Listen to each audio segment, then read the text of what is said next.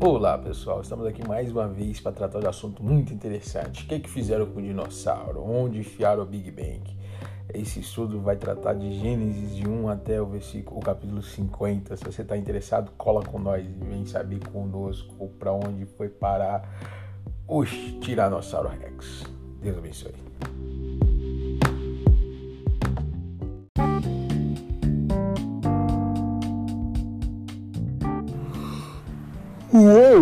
Boa noite a todos. Bom dia ou boa tarde. Não sei que horário que você está ouvindo. Agora a gente está em Gênesis 9. Logo no início do capítulo, Deus já começa largando o mandamento nas costas de Noé e dos seus filhos e da família dele. Sede fecundos, multiplicar e a terra.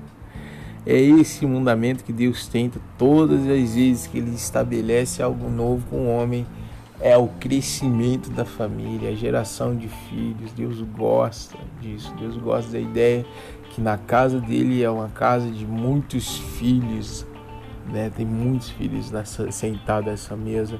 E Deus fala novamente, assim como ele falou lá em Gênesis capítulo 1, 27 com Adão, é, sede fecundos, multiplicais, dominai, agora diferente do que ele falou no 27, que é dominar, agora em, em em Gênesis 9 ele fala que os animais terão pavor, uma espécie de medo dos homens. Né? Tinha uma harmonia no, no, no, no Gênesis 1, 27 com Adão, os animais tinham uma harmonia com ele, agora no Gênesis 9 essa harmonia já não existe mais. Né? Existe animal, animal mesmo, que vai ter pavor, que vai fugir do homem. E, e vai ter uma dificuldade do homem dominar sobre esses, sobre esses animais graças ao pecado do nosso amigo Adão, pecado original. É, isso é uma coisa bem triste, mas é muito bom saber que Deus ainda continua acreditando que nós somos capazes de fazer aquilo que Ele nos mandou. Não é? Ele nos mandou ser de fecundos multiplicar, é isso que a gente tem que fazer. E aqui não é ser de fecundos multiplicar, encher a terra de filhos físicos apenas, mas de filhos de Deus o maior interesse de Deus é encher a terra de filhos humanos, de humanos, né? De, de, de uma prole, de um monte de homenzinho. Mas filhos de Deus, porque homem que é homem, homem natural, né? Homem da carne, que é nascido em carne é carne e vai para o inferno, mas que é nascido do Espírito é Espírito. E isso daí vai ter um encontro com Deus. Então é, é, existe essa necessidade, assim, quando é Jesus falou isso, né? para Nicodemos. Existe a necessidade da geração de filhos e filhos espirituais. Deus ainda fala com você, ainda fala comigo. Ser fecundo, multiplicar encher a terra. É, ah, mas eu tenho 16 anos, 18 anos, tenho, não casei ainda. Eu casei, mas não quero ter filho agora. Eu tenho 30 anos, não casei ainda. Não é esse filho que Deus está falando. Deus está falando de algo maior do que você mesmo, sabe? É um negócio que não começa em você e nem termina em você, mas já começou em Deus e vai terminar em Deus, que é a geração de filhos e filhos para a eternidade. Ah, uma coisa que nós temos que ter a certeza, você tem que ter a certeza. Nós podemos não ser imortais, mas nós podemos ser eternos. E dentro dessa imortalidade na terra, nós podemos gerar seres eternos nos céus. E é isso que Deus está falando aqui: sede fecundos crescei e multiplicai, crescei na sabedoria, no conhecimento do Senhor. Gere outros filhos que amam o Senhor, gere outros filhos que amam a presença do Senhor. Beleza? Aí continuando, gera a primeira maldição e as bênçãos de Noé, né? Deus é, faz aliança lá que não vai fazer chover sobre, a, sobre as águas. Hoje é domingo, pessoal.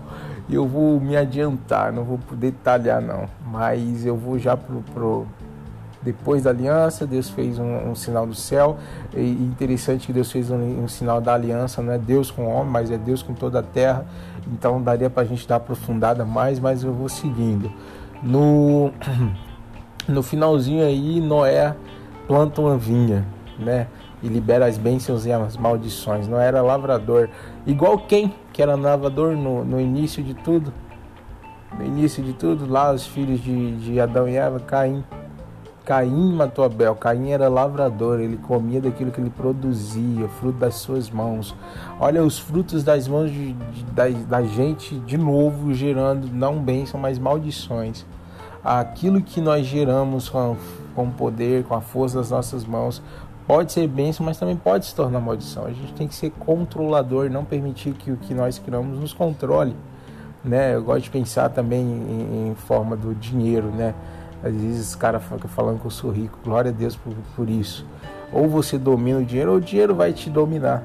Você vai ser escravo do dinheiro. Eu não vou poder fazer isso, eu não vou poder fazer aquilo.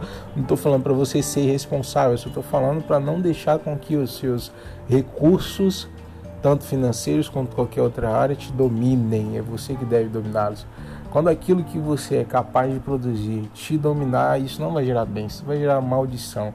E maldição gera morte a longo prazo. E foi isso que aconteceu aqui de novo, né? Logo no início de novo, no início do início, que já tinha tido início lá em Gênesis 1 com Adão e Eva, agora Deus tentando fazer de novo um outro início e Adão e, e Noé aqui cai também através das obras das suas mãos, assim como Caim. Então vamos ficar espertos, meus amigos. Deus abençoe a todos. É, eu vou parar por aqui. E com certeza tem mais coisa que Deus poderia estar falando conosco, mas na, próxima reunião a gente fala sobre o capítulo 9 de Gênesis. Até mais. Deus abençoe.